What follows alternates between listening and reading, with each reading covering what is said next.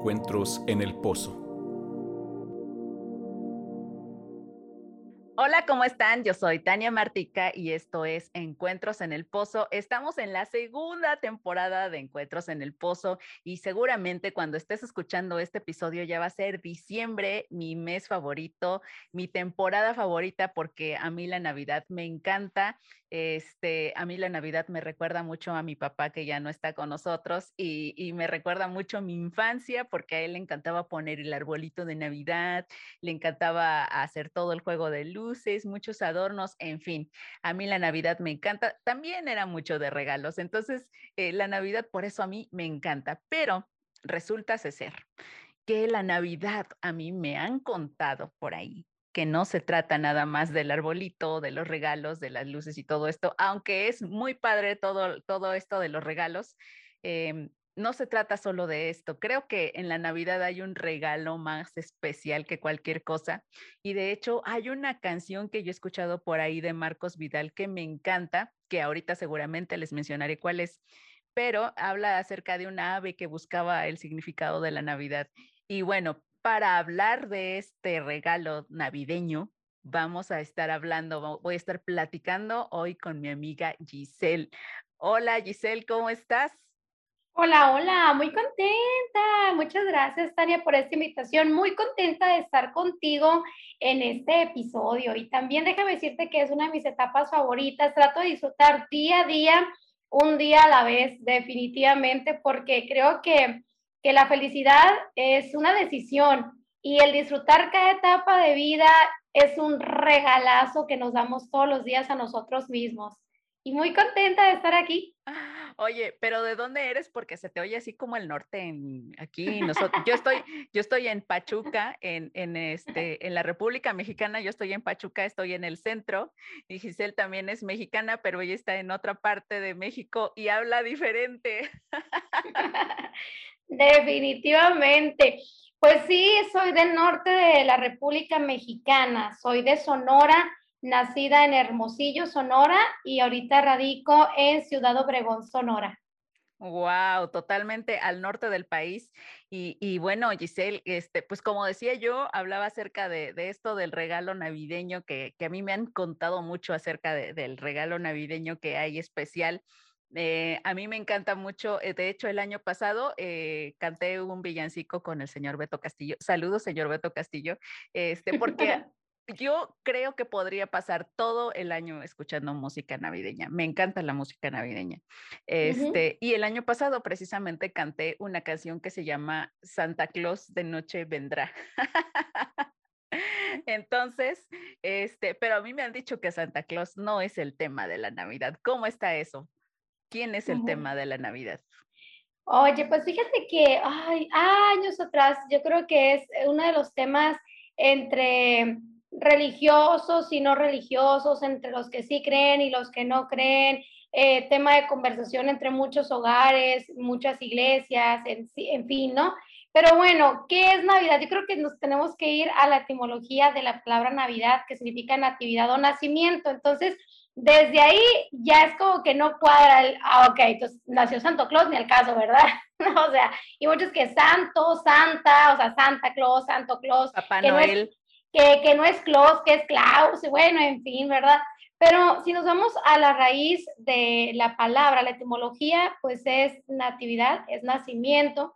Y nosotros los que amamos, los que tenemos fe, los que tenemos esperanza, creemos que que hay algo que nos mueve aún cuando no estamos de acuerdo con lo que estamos sintiendo, porque muchas veces podemos tener el control de nuestros sentimientos, pero otras no lo podemos tener, o sea, no tenemos ese control y hay algo que nos mueve, que nos mueve a extender la mano al que lo necesita, que nos mueve a amar al que no merece desde nuestro punto de vista, desde la razón, no merece ser amado pero te mueve algo más allá. Entonces, eh, desde mi punto de vista, creo que la Navidad es un pretexto para recordar que tenemos fe y esperanza en el Hijo de Dios, en Jesús. Entonces, creo que es interesante entender que no es ah, una regla que Jesús haya nacido en diciembre, que Jesús ah, sea su cumpleaños, no, simplemente es un recordatorio donde todo el mundo literal se paraliza para recordar que la historia se dividió en dos, en un antes y después de Cristo. Creamos o no creamos, la historia está dividida así, en un antes y después. Sí, claro, este, creo que hay inventos que dicen, eh, no sé, la rueda, ¿no? La rueda fue antes de Cristo y las máquinas industriales después de Cristo. Entonces, sí, o sea, definitivamente Jesús es un personaje que vino a dividir la historia. Y, sabes que em, he platicado últimamente con algunas personas también acerca de esto y por lo que yo entiendo, Jesús no solo dividió la historia, sino que también cambió cambió la atmósfera de, la, de, del, del, de, nuestra, de nuestro mundo, ¿no? Este, para empezar, cambió la atmósfera de sus papás. Claro. y luego ya la atmósfera de los pastores, los reyes y todo lo demás. Este, si alguien ha leído la Biblia, creo que, que entenderá mucho de lo que, de lo que estoy diciendo. Pero bueno, para empezar con esto, eh, yo te quiero preguntar algo, Giselle, porque ya entendí, Jesús dividió la historia, pero ¿quién es Jesús? Claro, pues bueno, em, te puedo explicar lo que la gente dice de Jesús y después te puedo decir lo que pienso sobre Jesús. Porque déjame decirte que lo que la gente dice de Jesús es que fue profeta, que fue un hombre que hacía milagros, eh, un revolucionario incluso, mm. eh, que puso de cabeza a, toda su sociedad y hasta el día de hoy lo sigue haciendo con sus mm. declaraciones y también con su estilo de vida. Claro. Eh, pero definitivamente creo que, que todo aquello que te lleva a profundizar en tus emociones y sentimientos, esta comunicación introspectiva, todo lo que te lleva a una comunicación introspectiva que te hace el encontrar el verdadero motivo del por qué haces las cosas, es un, es un guía. Entonces, te está guiando para. No significa que te diga de forma autoritaria o de forma, mm, te puedes decir, hasta un tanto con rachas de dictador. Es así, es así, ¿no? No, simplemente es como tipo consejero y, y es como yo veo a Jesús. ¿Quién es Jesús para mí? Bueno, pues Jesús para mí es el Hijo de Dios que vino y me transformó, me revolucionó la cabeza desde que tengo nueve años. La mayoría de las personas. Apenas ayer. Pues déjame decirte que, no tal, ¿verdad? Pero déjame decirte que muchas personas, eh, cuando les cuento esto, porque soy una mujer de convicciones muy fuertes, convicciones, por ejemplo, a mí la justicia es un tema que me pone, o sea, si yo veo una injusticia, tenga que ver o no tenga que ver con ella, me mueve el corazón de una forma tan apasionada, siento un fuego que yo digo, es que no es justo, por ejemplo, ¿no?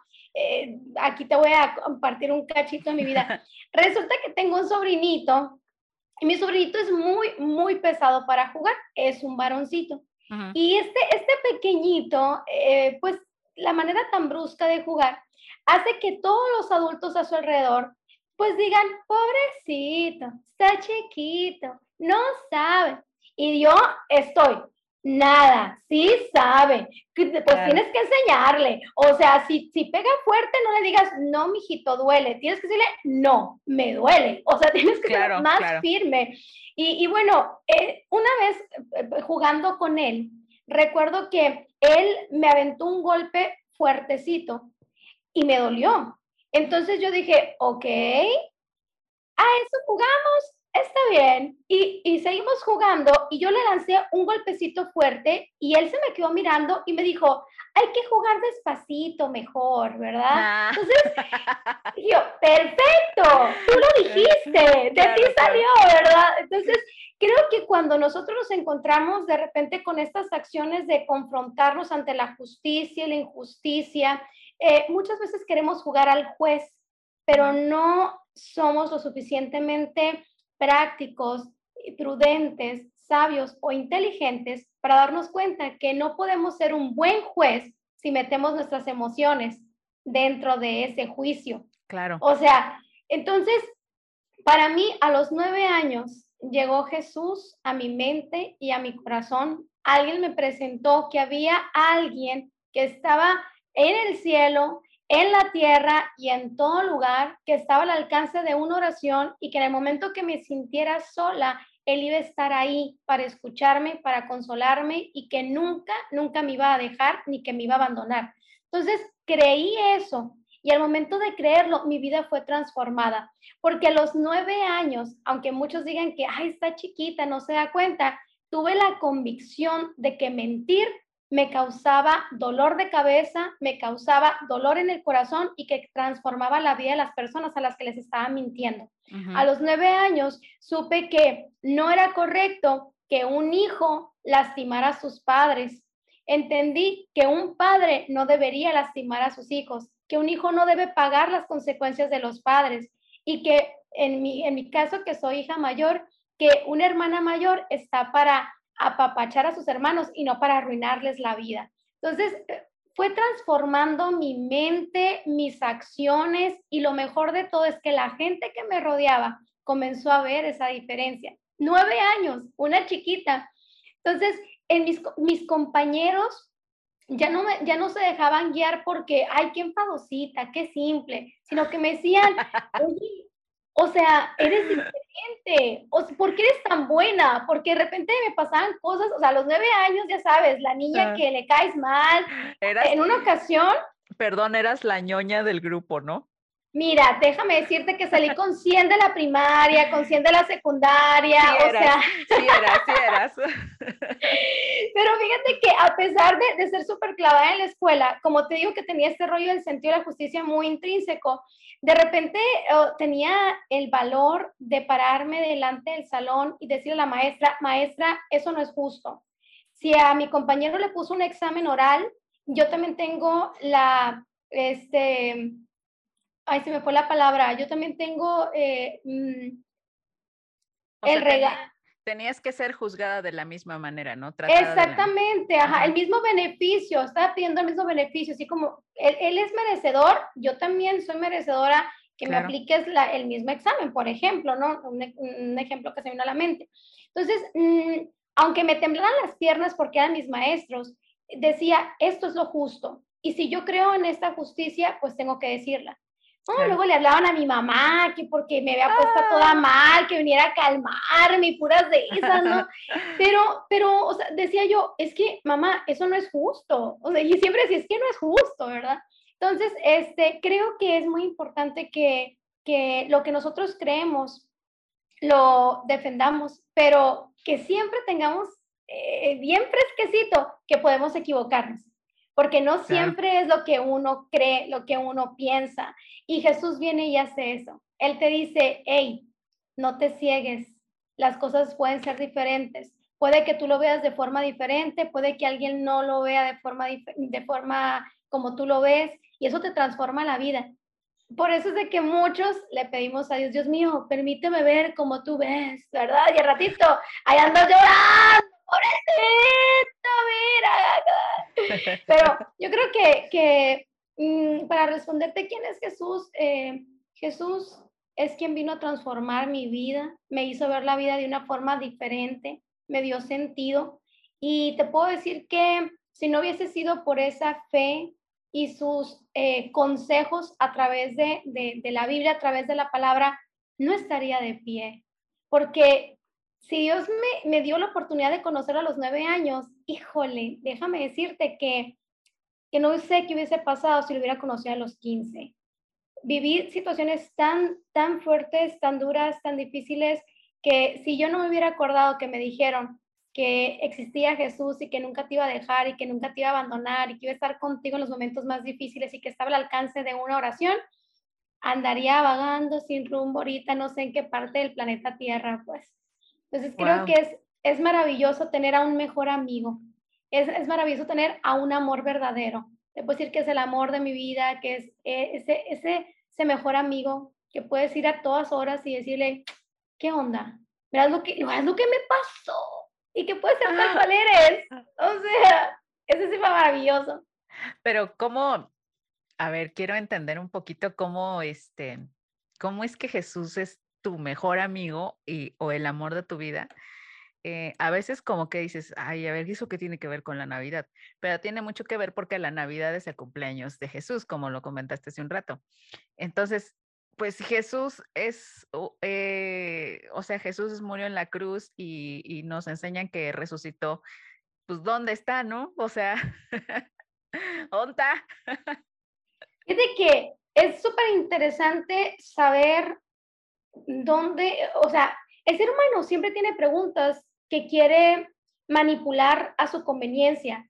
Y el ser humano, si no encuentra las respuestas a esas preguntas, entonces dice, ah, no, entonces no quiero nada, ¿no? Y es muy bueno preguntarnos cosas, pero tenemos que estar receptivos a escuchar la respuesta.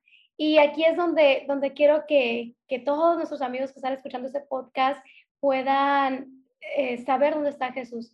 Si tú quieres saber dónde está Jesús, en este preciso momento, toca tu corazón, siente su latido. Él está diciéndote en cada latido que te ama. Él está ahí, porque si no, no tuvieras vida. Y hay algo que no logramos entender, que esa, nosotros estamos, vida, eh, estamos vivos por un propósito. Nadie es casualidad. Me fascinó una vez que, que leí a Rick Warren que decía, nadie es un accidente. Aunque tus padres digan que eres un accidente, aunque la gente te diga que fuiste un accidente, no lo eres. Tienes al padre que tienes y a la mamá que tienes o tuviste porque ellos tenían el ADN perfecto para que tú nacieras. Pero no eres un accidente, tienes un propósito divino. Y si lo dudas, toca tu corazón y siente el latir de tu propósito. Ahí está Jesús. Wow. Oye, y, pues ahora en, Navidad yo he ido siempre, me encanta este, ir al teatro cuando se podía, ahorita todavía no, no voy, pero cuando se podía me encantaba ir al teatro a ver pastorelas, porque me encanta todo este asunto cómico, cómo cuentan la Navidad de manera cómica. Y una de las cosas que siempre se dice en las pastorelas es... Eh, cómo María queda embarazada del Espíritu Santo. Eh, pero entonces Jesús, si Jesús es hijo de María y del Espíritu Santo, entonces Jesús es hijo de Dios o cómo, cómo está la cosa ahí. Ajá, pues bueno, em, para meternos un poquito más a profundidad con la historia de Jesús, eh, se cuenta que Jesús es Dios, es Dios Padre, Dios Hijo, Dios Espíritu Santo, cada uno tiene su propia función, pero uno solo son. y, eso me parece muy increíble porque fíjate que eso cambió la manera en la cual oro, porque muchas personas dicen, ah, pues ora si es pedir algo y amén. y no, no, o sea, orar es, es abrir tu corazón, es contarle. Te dicen, tú pídele a Diosito. Ajá, o sea, y la cosa, pues es que nos, nos lista de regalos, pues, o sea, e, e, e, el, orar es, es, platicar con Dios, así como cuando vas en el carro. Por ejemplo, te voy a contar algo antes de responder. En una ocasión iba manejando y llegué a un semáforo, iba rumbo a la universidad. Entonces era muy temprano, la, la, la calle estaba casi vacía y, pues le iba diciendo a Dios, Dios mío, gracias por este día. Te pido que me acompañes, que me des sabiduría inteligencia para aprender lo que tengo que aprender hoy, lo que no, que no lo aprenda, ¿verdad? Y, así le iba diciendo, iba con la música, así, ah, bien lindo y todo. Y de repente llegó un semáforo y le dije, Dios, hace mucho que no me dices que me amas. ¿Me puedes ah. decir que me amas? Esa fue mi petición. Y de repente, o sea, fue increíble cómo volteé hacia el cielo en ese preciso momento y venían una línea de pajaritos que se alinearon perfectamente e hicieron un corazón. Ay, no, no. Me solté llorando. O sea, primero volteé a todos lados a ver si veía algún carro porque me dieron muchas ganas de gritar, así como que, ah, ah, ah, mira, mira, mira, mira, no, o sea, quería que la gente lo viera y, caí en cuenta y, me solté llorando y yo, yo también te amo, Dios. O sea, una llorona, una llorona. Porque se me hizo tan hermoso que en esos pequeños detalles Dios está ahí, porque es real. Y, y, a la gente que nos escucha, los reto, los reto a que hagan eso. Que, que, que si dicen, yo no creo, bueno, puedes decirle, Dios mío, me dices, y él va a buscar la manera de hacerlo si tú lo pides de, verdad. Entonces, eso me pasó y, y en otra ocasión, eh, pues mis amigas me dicen princes, entonces em, en una ocasión eh, Dios me dijo que era su princesa. Alguien me dijo, Dios dice que tú eres su princesa. Y yo, ay, qué lindo, ¿verdad?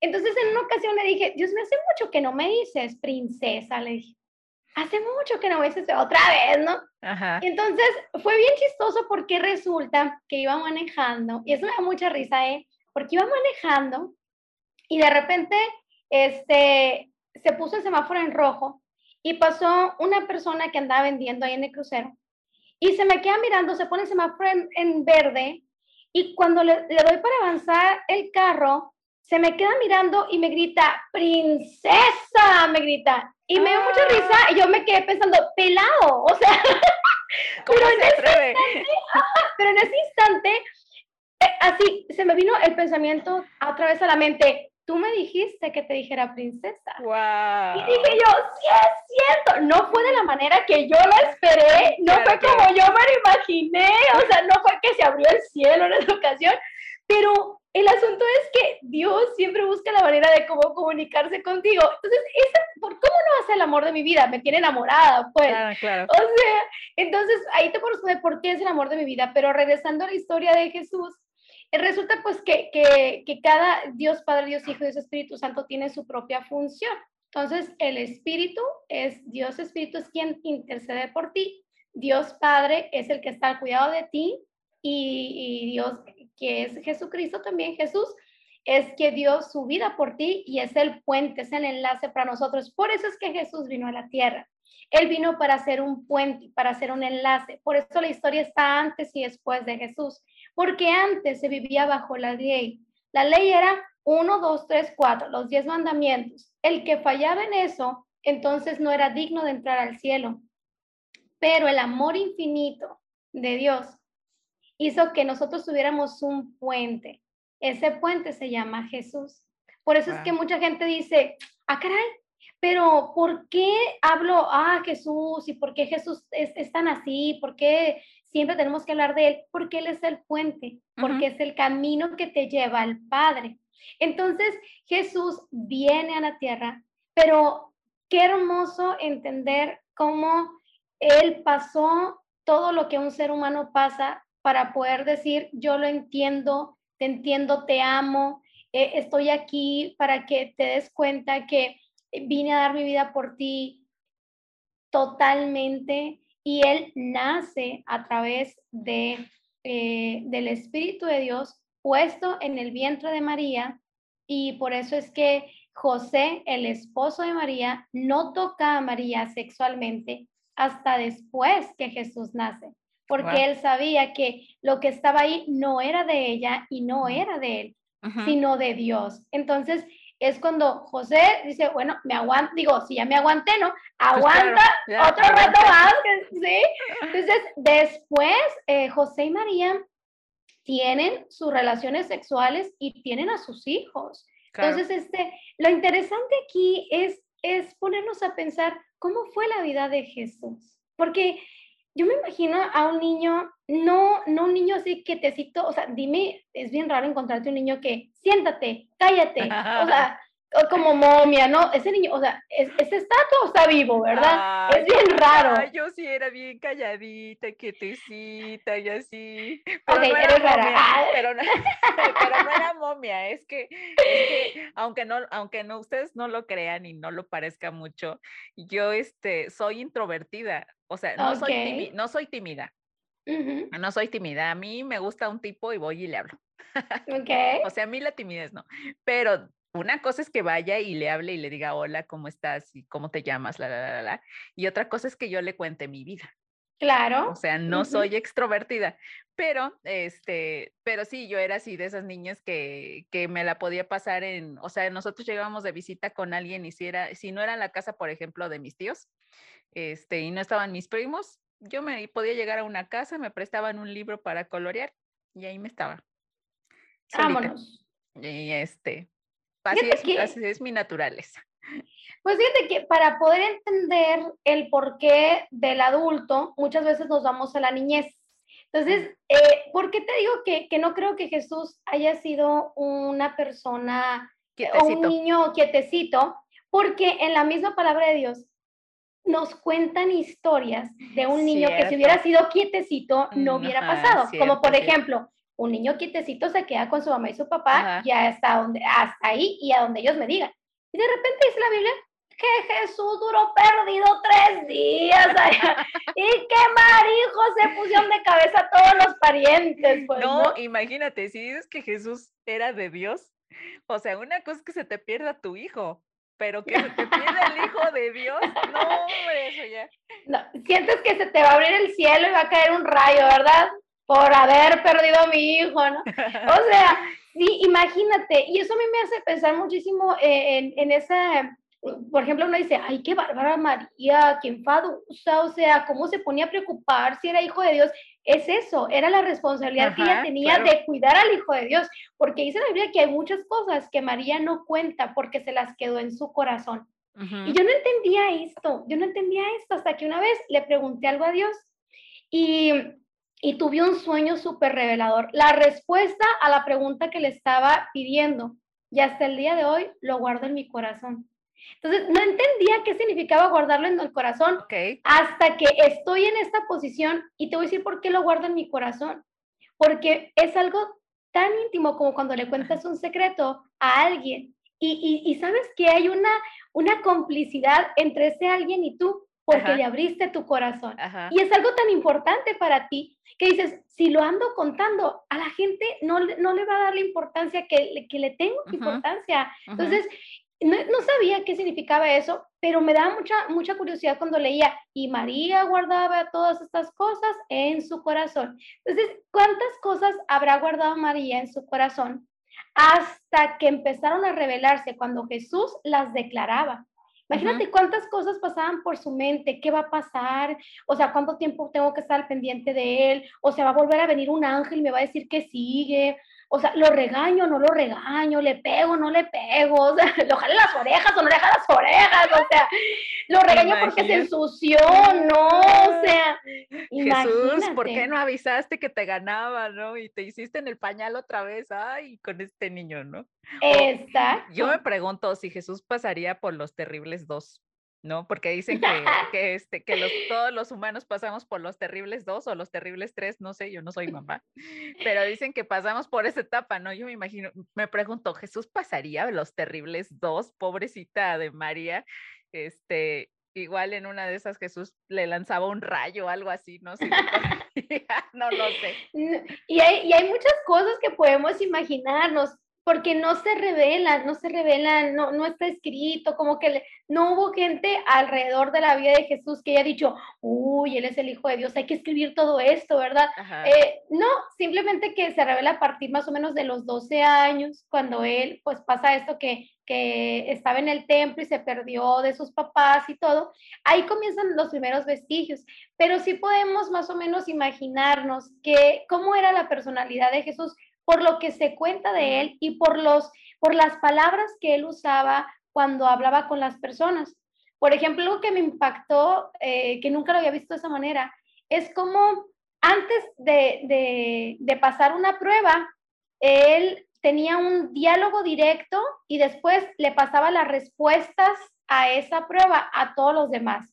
Tal cual, por ejemplo, y no me quiero salir del tema, nada más voy a hacer el comentario de, de, de paréntesis. Cuando la Biblia revela que un día Jesús tuvo ahí un encuentro de, si tuviera aquí la, la campanita de box, en ese momento lo hubiera puesto, tin, tirín, tuvo un encuentro ahí con el chanclas, ¿no? Con el, su archienemigo, y que tú y que yo y que no sé qué, no a golpes, sino que hacía palabras. Pues resulta que él saliendo de esa prueba, donde salió victorioso, inmediatamente se fue a contarle a toda la gente y a todos sus discípulos, oigan, les voy a pasar las respuestas del examen. Verás que acabo de tener una lucha espiritual con el, con el enemigo, con este archienemigo que todo mundo tenemos. Y me atacó en mi personalidad. Me dijo que sí quién era y me retó a ver si es cierto. Entonces te voy a decir quién eres tú. Y si te das cuenta, las primeras cosas que Jesús dijo en el Sermón del Monte fue un, tú eres luz y sal. O sea, te está diciendo quién eres. Por si viene, por si viene aquel mentiroso otra vez a preguntarte que si quién eres, que tú le respondas, yo soy la luz de esta tierra y la sal de esta tierra. O sea, maravilloso. Ahí te van las, las, respuestas del examen, ¿no? Prácticamente. Entonces, creo que, que el imaginarnos cómo Jesús fue un niño, ay, yo me lo imagino un niño extrovertido, tierno, dulce, con un valor de justicia impresionante, eh, el líder de, los, de, todos los, los, compitas, ahí de todos los niños, eh, se afuera que véngase para acá, véngase para allá, y hay que hacer esto, y hay que hacer aquello. Así me imagino a Jesús. Y muchas veces que en las películas lo ponen todo triste, todo solemne y, y así. No, yo me lo imagino bien, bien alivianado, bien buena onda, bien risueño, bien, bien, vamos a platicar, vamos a echar relajo. Tal vez porque mi personalidad así sea, ¿verdad? Pero así me lo imagino. Y, y yo creo que que me ha funcionado muchísimo por, por como oro, por cómo tenemos esa conversación, ¿no? ¿Sabes qué? Que nunca, nunca me había imaginado un Jesús del Norte. Este, ahorita Carlos, yo estaba así como, ya que se soltaba la carcajada, porque nunca, nunca había escuchado la interpretación de Jesús del Norte. Yo, ay, caray, se oye, se oye rarito. Pero, ¿sabes qué? Igual, igual este, creo que Jesús era así como el, eh, creo que Jesús era como tú, bueno, Jesús era, es, era como muchos de nosotros, ¿no? Así como, este, igual era el, a lo mejor a veces el odiadillo de la clase porque era el que siempre decía la verdad, ¿no? Eh, típico, típico del, de que el maestro dice, ayer les dejé tarea. Todo el mundo, todo mundo se queda callado. Uh, sí, sí, soy. y, y Jesús, sí, maestro, sí dejó tarea. Ay, ¿por qué tenía que decir, no? Pues porque preguntaron. Así. Ajá, claro. Entonces, este, Jesús creo que, creo que era este, este hombre que, este niño que siempre decía la verdad, pero también era, creo que a veces pensamos que Jesús eh, hacía milagros desde chiquito, pero por lo que yo sé, creo que su primer milagro fue ya que estaba grande y todo esto, pero bueno, esto ya es otro tema, ¿no?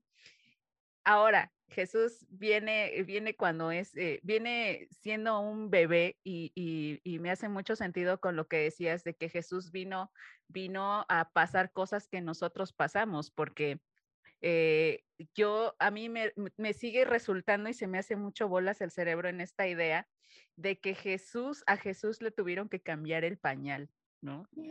De que a Jesús también eh, a lo mejor se rozó la colita, este, y, le pusieron que su maicena o que su talco, no sé qué se usaba en aquellas épocas. Y, y Jesús, Jesús hubo un momento en el que dependía de un ser humano, siendo Dios, dependía de María, ¿no? Entonces, esto a mí se me hace increíble porque Jesús nos viene a mostrar que Él es, puede ser tan cercano que hasta pudo depender de otra persona, ¿no? De otro humano. Y otra cosa que, que tú decías ahorita, que también eh, me hizo mucho sentido y, y, nunca lo había pensado así, acerca de que Jesús vencía, eh, tenía un proceso y vencía en ese proceso, iba y les contaba a los demás. Y me pasó esto y, la forma en la que puedes vencer en este proceso es esta, ¿no? Entonces creo que también Jesús vino para mostrarnos que podemos vencer en los procesos, ¿no? Y que, que a pesar de, que, de lo que duren los procesos, de lo difíciles que sean, de, de, lo, de lo emocionales que sean, de lo fuertes que sean emocionalmente, se puede vencer en esos procesos. Creo que esa es una de las cosas por las que vino Jesús, que es, esa era, es mi siguiente pregunta o era mi siguiente pregunta porque ya me la contestaste. ¿A qué vino Jesús, no? O sea, es el Hijo de Dios, ok, pero ¿a qué vino en sí? ¿A qué vino? Aquí es donde todo cobra sentido. ¿Cómo crees que Jesús iba a entender cómo nos comportamos si nunca pasaba por el proceso de ser un ser humano? ¿cómo Jesús iba a comprender cómo ama a un ser humano si él nunca había sido un ser humano? ¿Cómo Jesús podía comprender por qué se enojaba el ser humano si nunca pasaba por ese enojo? O por lo menos estar rodeado de personas que se molestaban. ¿Cómo Jesús podía entender si no pasaba por todo el proceso que un ser humano pasa del por qué actuamos como actuamos? Creo que nos demostró Jesús más que, creo que, que más que para ser soberbio y decir, yo sí pude y ustedes también pueden, que no tienen nada que ver con la personalidad de Jesús, pero si muchos pudiesen entenderlo de esa manera, eh, más que, que, que, yo también pude y ustedes también pueden. Creo que, que en la humildad de Jesús y en el amor de Jesús fue en su amor infinito, ¿sabes qué? Voy a ir a ese mundo, voy a entender por qué el ser humano es como es, porque quiero vivirlo, quiero pensar como piensan, hablar como hablan, caminar como caminan, pero demostrarles que hay libertad y hay un amor más grande. Creo que cuando nosotros nos cargamos de muchas situaciones que están a nuestro alrededor, vamos encontrando un saco enorme que traemos cargando y esas cosas pueden ser cosas desde hace mucho tiempo atrás amargura, resentimiento, falta de perdón, incluso molestias, porque me sentí menos porque mi mamá me comparaba con mi hermano, mi hermana, o porque en la escuela una vez me empujaron y me lastimaron y desde entonces quedé hecho eco y puras de esas. Pero cuando nosotros entendemos que podemos vivir en libertad y podemos vivir en plenitud, la siguiente pregunta es, ¿Cómo le hago? Creo que a ninguno de nosotros nos gusta tratar de correr y que alguien nos frene, que alguien se agarre de nuestra pierna y que nos ate una piedra y que no nos permita correr. Y en estos días hay muchas personas que son como la alegoría del elefante, ¿no? Ese elefantito que crece con un grillete y cada vez que quiere salir corriendo, el grillete no lo deja porque el grillete es lo suficientemente fuerte contra el pobre elefantito pero resulta que como ese elefantito sigue creciendo, ese grillete le recuerda que no puede correr, pero cuando está grande, no se da cuenta que es lo suficientemente fuerte para salir corriendo y que ese grillete no lo detenga. Muchos seres humanos se encuentran con esos grilletes emocionales. ¿Por qué vino Jesús? Vino a traernos libertad.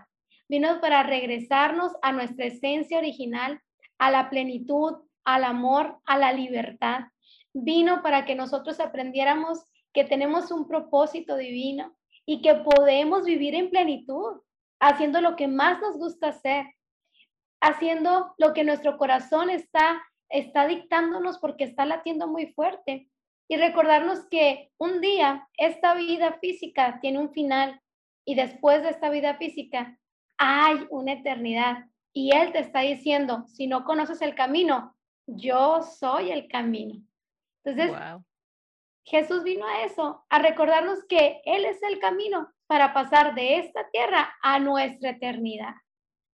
Oye, entonces ahorita me está cayendo un 20, me está cayendo este 20 que dice que, que los ángeles vinieron y, decían paz a los hombres, ¿no? Entonces, por eso ah, esto macha muy bien con lo que tú acabas de decir. Eh, todas nuestras emociones y todo esto, las emociones cuando están fuera de control. incluso eh, yo soy una, una mujer eh, muy dominada por las hormonas. este, estoy, estoy en la menopausia, querido público, estoy entrando a la menopausia. Este, y la verdad es que es un, las hormonas es un cóctel de cosas, de emociones que si no tienes em, ciertas armas este, emocionales, anteriores a esto te pueden tirar. De verdad, es súper complicado. Es, y, de por sí, en mi, en mi personalidad, como que es este, muy apasionada, muy intensa, y entonces, o, este, si me pongo triste, me pongo triste así con todo, y si estoy alegre, estoy alegre con todo, así, es muy intenso, o sea, soy muy intensa en todo. Entonces, ahorita con, con esto de las hormonas, de verdad, es así un sube y baja increíble, pero precisamente para esto vino Jesús. Yo, yo no sé qué haría sin Jesús ahora, porque de verdad que, necesito paz eh, en, mi, en mi vida, en mis pensamientos, y muchas veces se me salen de control, he de confesarlo, muchas veces se me salen de control, y sobre todo chicas, si alguna de ustedes que me está escuchando está pasando por la menopausia, ustedes saben lo que es lo que es toda la bola de pensamientos en la noche. Y, de verdad es, es complicado eh, llevarlos, es, llevar estos pensamientos a Jesús y tener paz. Pero te decía ahorita que, que dices esto, me hace sentido que, que, vinieran y que dijeran, al mundo paz nació Jesús. Y también esto que, que, que dice, ¿no? Que, que, que la paz que, que tenemos es una paz que sobrepasa todo entendimiento. O sea, no es que no, no te pongas triste porque alguien falleció. Estás triste, pero tienes paz. Esa es una paz que, pasa todo entendimiento. Claro, pero es que Tania, dime, ¿quién en su sano juicio puede pensar que el tragarte tus emociones es más sano que afloren? O sea, eh, es como si guardara la basura de la cocina y porque mis ojos no la ven, no significa que no esté. Y, si la, y si la dejo ahí tres meses, déjame decirte que van a salir gusanos de ahí, va a pestar horroroso y no la estoy viendo, pero la estoy percibiendo. Entonces, Jesús nos vino a decir, fluye, fluye, fluye, porque, o sea, nosotros solitos nos ponemos un, un como si fuera, somos nuestros propios verdugos, nos ponemos cosas que nos, nos dan en la torre, nos dejan, no nos dejan disfrutar la vida. Muchos decimos, es que mi meta es, y esa meta resulta que no tiene nada que ver con tu propósito y te causa tanto dolor de cabeza, tanto dolor del corazón, que a veces decimos, es que si no es con él, no es con nadie. Pero ese él no quiere estar contigo, mi amor, discúlpame, fluye, fluye. es que si no es, sí, pues de ratito resulta que me pongo mal yo y ¿qué crees? No queda ahí. Pongo mal a toda la gente que me rodea, llámese hijos, llámese marido, llámese amigos, llámese el que me corte el pelo, porque también arremetí contra él, el perro que fue pasando por enfrente, hazte un lado, hombre, o sea, al que pase, al que pase. ¿Por qué? Porque lo que traigo dentro de mí es simplemente lo externo. Claro. ¿Quieres saber qué trae una persona dentro de su corazón? Escúchala cinco minutos. Eso es lo que trae dentro del corazón. Claro. Sí, entonces Jesús vino precisamente para eso. Una de las, yo siempre me preguntaba de qué, de qué nos vino a salvar, porque eh, luego este, te dicen, es que Jesús es el salvador del mundo dice, ajá, ok, es el Salvador, pero ¿de qué? ¿De qué me vino a salvar, no? Y, precisamente creo que una de las, de las, de nuestros mayores enemigos, este, no es el diablo, el pobrecillo, no. O sea, sí, él es el enemigo, pero uno de nuestros mayores enemigos somos nosotros mismos que como tú dices, queremos a veces cumplir estándares que vemos allá afuera o, con ciertas normas que nuestra familia nos impone o con cierta cultura que, hay en, en, donde estamos viviendo o con ciertas formas de pensamiento que se ponen de moda. Este, en fin, queremos, queremos encajar en eso y nosotros nos convertimos en nuestros enemigos porque, como tú dices, nos tragamos nuestras emociones, nos tragamos nuestros pensamientos, nos tragamos y, y al final de cuentas, lo que nos tragamos es nuestro ser nuestra, nuestra esencia. Y Jesús vino a decir, a ver, así como eres, eres genial, ¿no? Yo, yo no entendía muchas veces mi, mi personalidad así, que te digo que de repente estoy muy alegre, ya, o, estoy muy triste, ya, y, y, yo me, me, decía, es que, es que yo soy bipolar, pero no, no soy bipolar, este, simplemente soy intensa, y, y, y he aprendido a, amar eso de mí, ¿no? Y, he aprendido que esto es, esto es parte de la personalidad que Dios puso en mí para cumplir un propósito. Si, yo no, si yo no fuera así como soy, no podría hacer, por ejemplo, este podcast, ¿no? Claro. Entonces, eh, eh, si tú estás allá afuera y estás luchando con eso, con tu personalidad, eh, Jesús te ama así como estás ahorita, tal cual. Pues es que, ¿de qué nos vino a salvar Jesús? Nos vino a salvar de nosotros mismos, de ese egoísmo, de esa falta de perdón, de esa rabia, de ese enojo, de esa falta de esperanza, de esa falta de ilusión. De eso nos vino a salvar Jesús, porque Él quiere que tengamos vida, y no solamente vida, sino vida en abundancia. O sea, quiere que seamos abundantes, que seamos exitosos, y la única manera de lograrlo es siendo libre. ¿Libre de qué? ¿En verdad quieres que te lo diga? Libre de todo lo que traes cargando y que tú sabes que no te deja avanzar. Ahora, estoy leyendo un libro, me fascina, se llama El campo de batalla de la mente. Hace años atrás, años atrás que se escribió este libro, está escrito por Joyce Meyer y ella precisamente está explicando eso que dices, Tania, que nuestro mayor campo de batalla está en nuestra mente, luchar con nuestros patrones de conducta que alguien nos enseñó desde que estábamos chiquitos, que nos ponen como un chip que si pasa esto, vas a responder de esta manera, pero en el instante que me pongo a preguntarme a mí mismo, toda la vida he hecho esto de esta forma, ¿a dónde me ha llevado a hacerlo? Me produce qué? Porque, por ejemplo, si cada vez que yo escuchaba a mis papás discutir ellos se gritaban. Seguramente, si nunca tuve la decisión de ser diferente y de cambiarme el chip, cada vez que discuto voy a gritar, porque estoy programada, pero ese es mi campo de batalla de la mente. Si yo decido cambiarlo, me va a llevar tiempo, pero si mi decisión es tajante y contundente, puedo cambiar patrones de conducta, porque nuestro campo de batalla está en la mente. Claro, el hombre es lo que piensa. O sea, el ser humano es lo que piensa. Y esto no es algo que, que, este, que hayan descubierto los gurús actuales. Me salen luego de repente muchas este, de cosas positivas y así. Y medio mundo dice, cambia tu forma de pensar y cambiarás tu vida. Y yo, ay, esto ya lo vi, ya es viejo, ¿eh? esto no es nuevo, no es, una, no es algo nuevo que está saliendo. Está chancochado nomás. Exacto. Entonces, bueno, ya regresando, regresando a Jesús, eh, nos vino a salvar de nosotros mismos y cómo le haces para que Jesús esté en tu vida, porque pues puedes tener este diciembre, a lo mejor pusiste tu arbolito, a lo mejor pusiste nacimiento, a mí me encanta ver los nacimientos que de repente la gente hace, hay artesanos mexicanos que hacen cosas increíbles.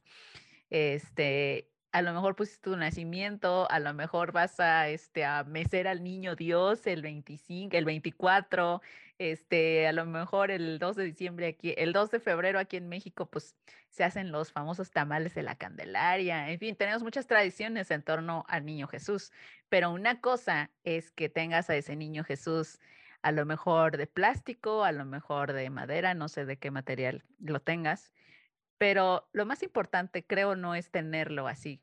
Lo más importante es tenerlo dentro de tu vida, en tu corazón. ¿Y cómo le haces para que eso suceda? Bueno, primero que nada, debemos entender y debemos enseñar a las futuras generaciones que no es un niño Dios. Él nació como un niño, pero ya no es un niño. Él, em, si nosotros pensamos que sigue siendo un niño, entonces a un niño, un niño se le puede eh, en su mente generar un poquito de conflicto, el decir, pero un bebé me va a ayudar, un bebé me va a cambiar, ¿cómo? No, es nada más un recordatorio que Jesús vino a la tierra a nacer como un niño, que él pasó todo lo que nosotros pasamos, eh, nuestra infancia, nuestro, el bullying, a lo mejor y pasó hasta bullying, Jesús, la adolescencia, la pubertad, y, su vida adulta hasta cumplir su propósito, entregó su vida por nosotros, solamente es un recordatorio de su inmenso amor por nosotros. Entonces, independientemente de la práctica que tenga cada uno, déjame decirte que me fascina, eh, me fascina Jesús porque soy terapeuta familiar y cuando alguien me dice, Giselle, tú cuando platicas con las personas, qué tipo de terapia usas, etcétera, etcétera, yo no me había dado cuenta que usaba algo que se llama cognitivo conductual. Y Jesús eso hacía. ¿Qué es lo que hacía Jesús? Jesús te transformaba tu mente para que tus pensamientos generaran sentimientos y tus sentimientos acciones.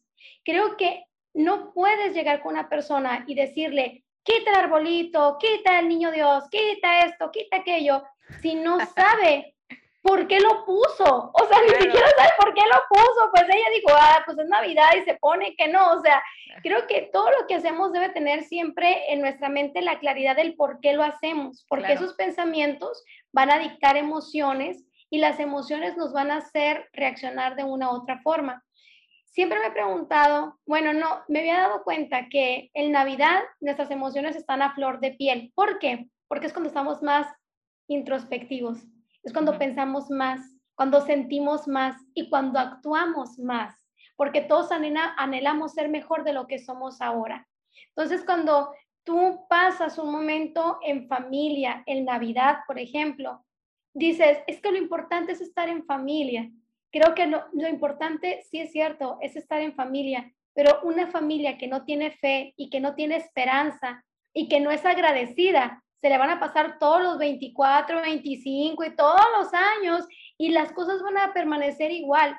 Pero cuando te tomas esos cinco minutos de tu tiempo para agradecer lo que tienes, tu mente se abre, tu corazón se abre y te das cuenta que eres más bendecido de lo que pensaste. Entonces, si tú quieres generar acciones distintas y transformar em, tus acciones y tu familia, debemos empezar a ser valientes y reunir a la familia y decir, a ver, amores, ¿por qué estamos agradecidos este, este año? Estoy agradecido porque en el año de la muerte sigo vivo, en el año de la enfermedad estoy sano, porque en el año donde muchas personas ya no están, yo aquí estoy. Y eso te transforma, te cambia, cambia tu perspectiva totalmente. Entonces, bueno, la manera de festejarlo, cada quien lo decide, pero mi consejo sería que que tuviéramos la oportunidad de hacer las cosas con conciencia. Y muchos dicen, yo no tengo la esperanza que tienes o yo no creo lo que, lo que tú crees. Y eso es súper respetable. Pero sí te puedo decir que si tú decides abrir tu corazón y decirle a Jesús, Jesús, así como Giselle te dijo que si le dices que la amas, me lo puedes decir a mí también así como, como ellos hablan de esperanza, me gustaría tenerla también. Y para eso necesitas darle permiso a Jesús de entrar a tu corazón. Y eso es muy importante.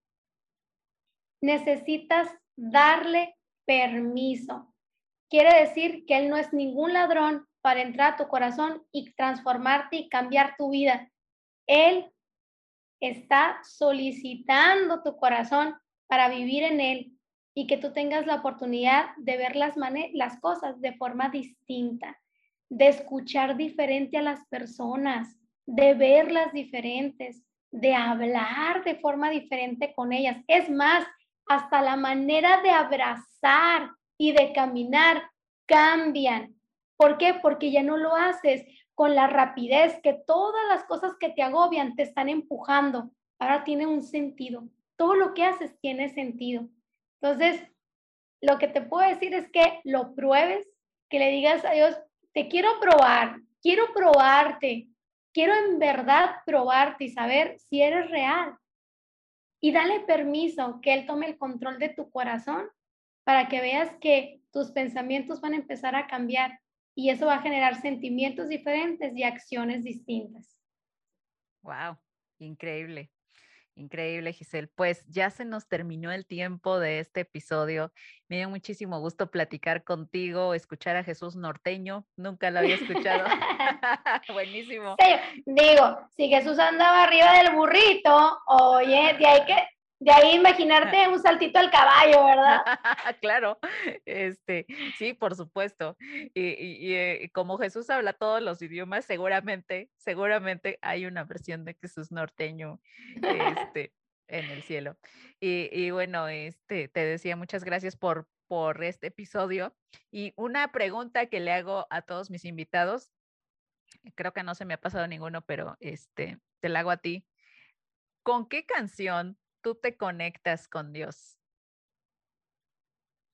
Bueno, hay muchísimas canciones porque desde pequeña, desde los nueve años, Eh, cada canción fue, em, fue un parteaguas en, en ciertas áreas de mi vida, pero mm, la que te puedo decir ahorita es la de esta temporada. Híjole. Em, bueno, la, la, que te puedo decir que representa un cachito de mi vida es una canción que se llama Ven y esta canción mm, yo la escribí, Dios me la dictó en el corazón. Eh, un momento donde mm, mis papás habían decidido eh, vivir en diferentes casas, habían decidido separarse. No fue un divorcio, fue una separación. Y mi mamá estaba muy molesta ese día y comenzó a, a, decirnos que nos fuéramos a la casa y pues iban entre gritos, enojos, nos iba regañando a mis hermanos y a mí, todo.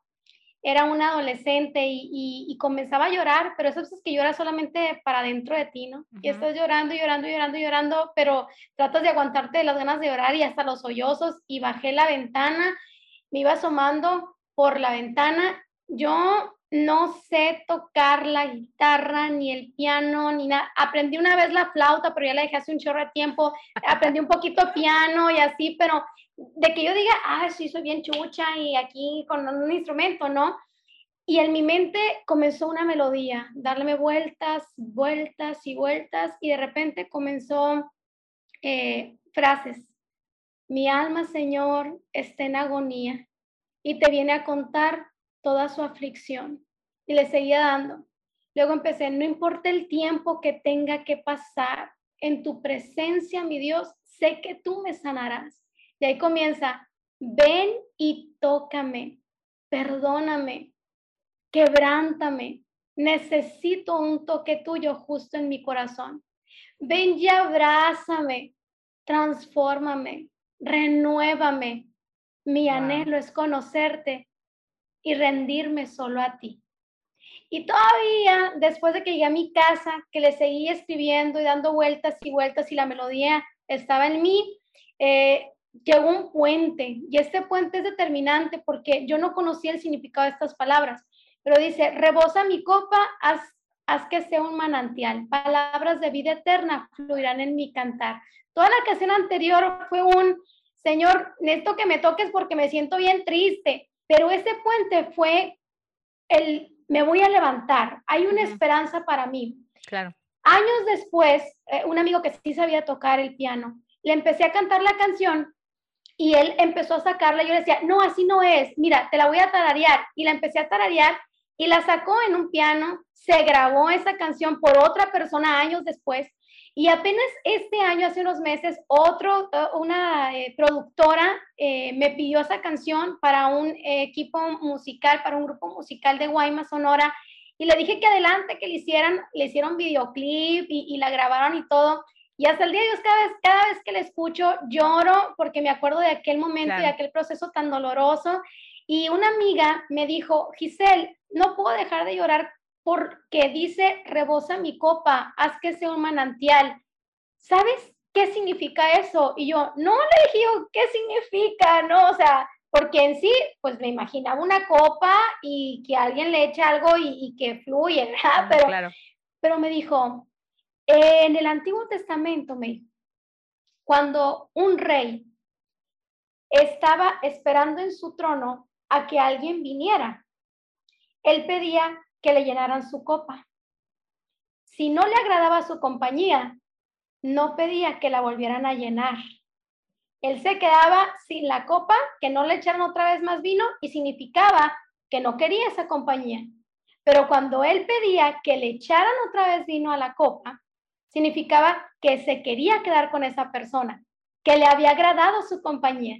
Y lo que tú estás cantando, me dijo en esta canción, es que tu vida sea tan grata delante de Dios que Él siempre esté pidiendo estar contigo.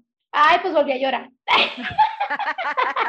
porque yo no sabía lo que realmente estaba necesitando en ese instante, pero Dios sí conoce y Él pone las palabras que tú no puedes explicar y aunque no las puedas entender, Él habla por ti. Entonces, te la voy a pasar para que la puedas poner aquí al final de este podcast. Ojalá que puedas compartirla para que todos nuestros amigos que están escuchándola puedan escucharla. Si la quieren compartir, que la compartan y que en los momentos que se sientan así, que no pueden más, que puedan conectarse con el creador que les ama y que anhela ser su padre. Perfecto, muchísimas gracias Giselle.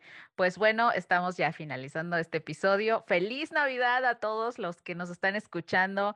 Feliz año nuevo. Seguramente nos vamos a estar escuchando el primer jueves de enero, pero por lo pronto, feliz Navidad. No coman mucho y si coman mucho, pues invítenos. Este en fin, muchísimas gracias Giselle y seguimos en contacto con todos ustedes. Arroba Encuentros en el Pozo en Instagram y Facebook. Arroba Tania Martica si me quieren enviar un mensaje personal. Muchísimas gracias por todo este año de escucharnos. Bendiciones.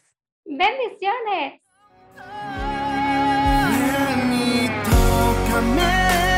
perdóname,